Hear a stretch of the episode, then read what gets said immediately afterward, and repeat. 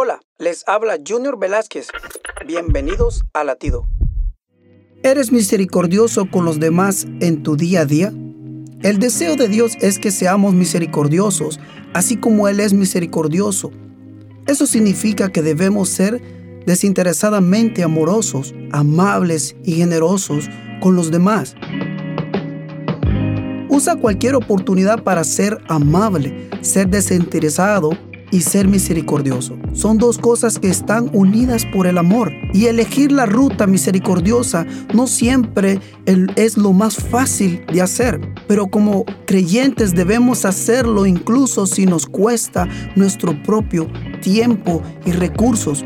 Dios nos invita hoy a ser misericordiosos tanto como sea necesario. 70 veces, 7 veces y más.